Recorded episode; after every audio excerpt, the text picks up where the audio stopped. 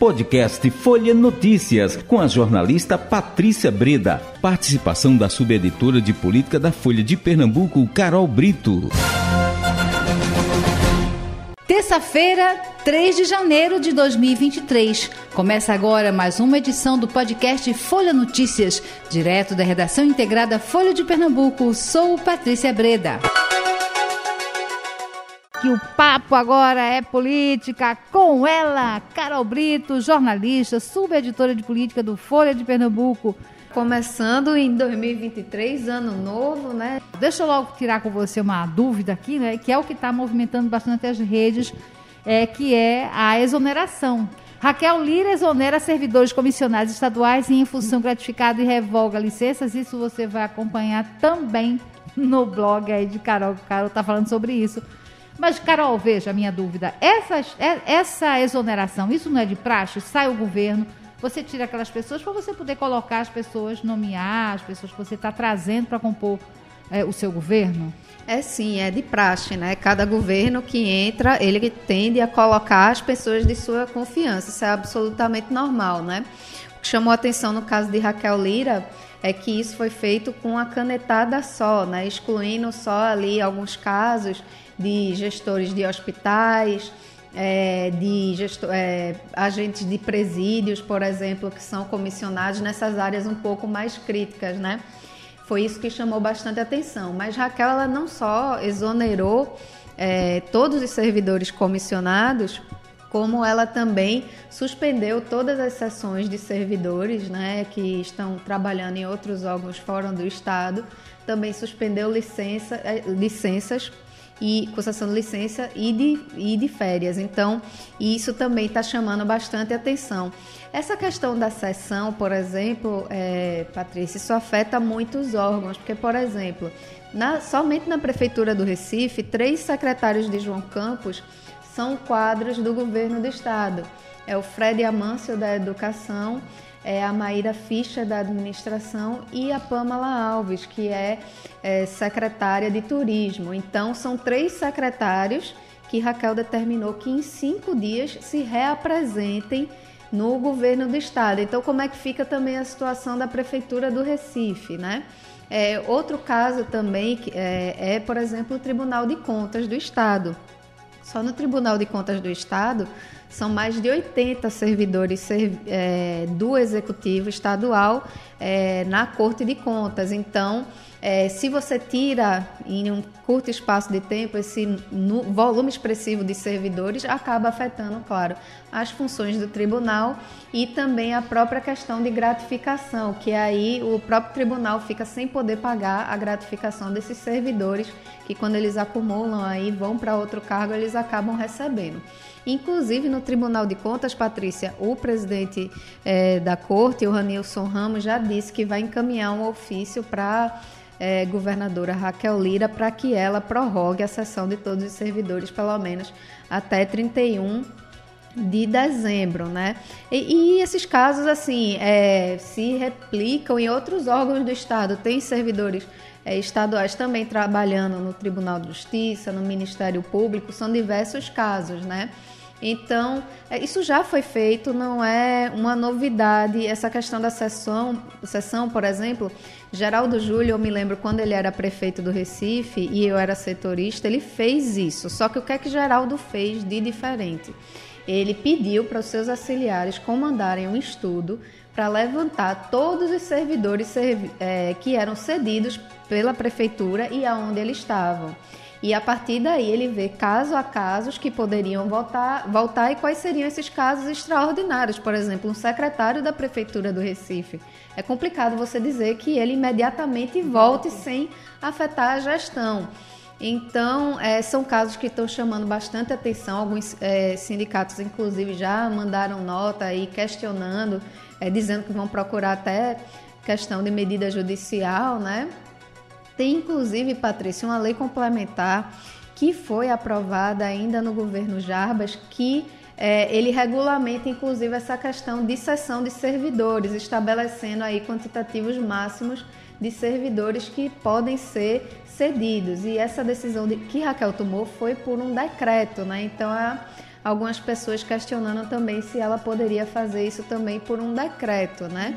Mas fica aí uma dúvida, porque, por exemplo, é, Patrícia, Raquel ontem, né, quando a gente estava conversando com muitos dos secretários que tomaram posse ontem, é, alguns tinham sido chamados há três dias atrás, é, há poucos dias. Então, muitos aí estavam querendo, inclusive, tomar pé da situação. Quando você acaba fazendo essa nomeação um pouco mais em cima da hora, você precisa também fazer uma transição, né? Nesse caso, não vai ser possível de ser feito, né? Porque a partir do momento que você exonera todos os servidores, quem é que vai passar aí essas informações de transição, né? Então há essa preocupação também, mas é, segundo o governo do estado, né, em nota é, foi defendido o decreto e dito que a, a medida ela visava justamente garantir a eficiência dos serviços e que eles fossem é, melhor, enfim, produzido pelos servidores, né? Então fica aí essa expectativa, né? Em alguns casos já tem aí é, tentativas de fazer Raquel Lira aí é, voltar atrás. Vamos ver, né? Se o pedido, por exemplo, do, do presidente do TCE vai ser atendido por ela ou não, né? Aí cabe a Raquel analisar caso a caso, né, Patrícia?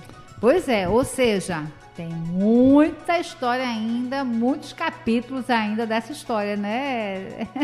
É, pois é, mas está dando o que falar, tá viu? Dando o que falar. Patrícia, realmente está repercutindo bastante porque afeta diversos servidores, é. né? É uma medida que, que tem um impacto muito forte. Pois é, Carol.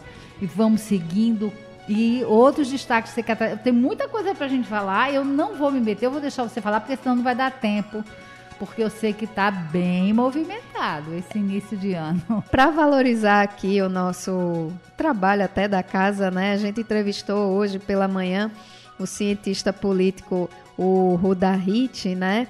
É, e ele falou um pouco sobre as perspectivas tanto do governo Lula quanto do governo Raquel Lira, né? E aí ele falou, inclusive, so, inclusive sobre essa questão de montagem de secretariado de ambos, né? Se a gente pegar a Raquel, construir um secretário, secretariado totalmente técnico aí de nomes de confiança dela, enquanto Lula compôs aí uma frente mais ampla, né? Aí trazendo diversos é, quadros, inclusive compondo com partidos até mesmo do Centrão e é, segundo Rudahit, ele aposta aí que esses dois modelos devem ser mudados em breve, né? Raquel Lira, ele acredita que por ser muito técnico, vai precisar também no futuro compor com alguns partidos, enquanto Lula, é, segundo ele, é, quando ele começar a, a ver a necessidade aí de de compor ou de fazer algumas mudanças que não derem muito certo, ele também vai precisar fazer algumas alterações, é, segundo o cientista político também.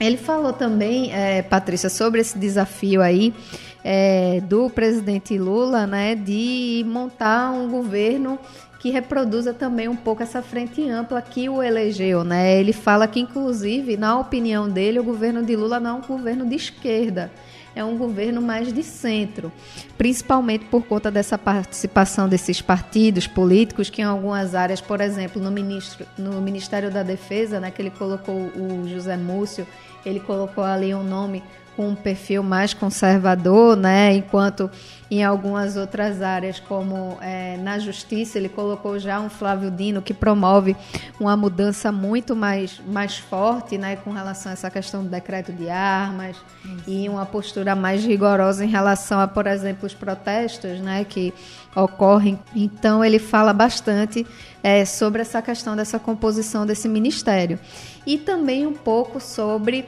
essa relação aí que ele, Lula vai ter com o Congresso Nacional, que segundo ele aí vai ser uma relação aí de muitas idas e vindas em que ele vai precisar em muitos momentos negociar ali ponto a ponto para precisar aprovar projetos em que precisa de uma maioria mais expressiva. Então, vai ser ainda um, um governo que vai precisar ser muito negociado e muito dialogado, viu, Patrícia? É, é, isso aí são 37 ministérios, não é? 37. 37 ministérios.